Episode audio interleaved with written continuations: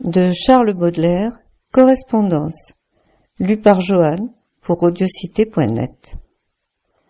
La nature est un temple où de vivants piliers laissent parfois sortir de confuses paroles.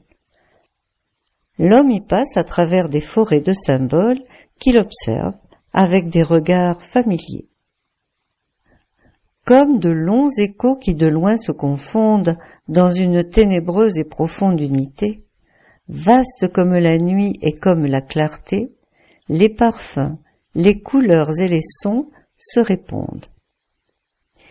Il est des parfums frais comme des chairs d'enfants, doux comme les hautbois, verts comme les prairies, et d'autres corrompus, riches et triomphants, ayant l'expansion des choses infinies, comme l'ambre, le musc, le benjoin et l'encens, qui chantent les transports de l'esprit et des sens.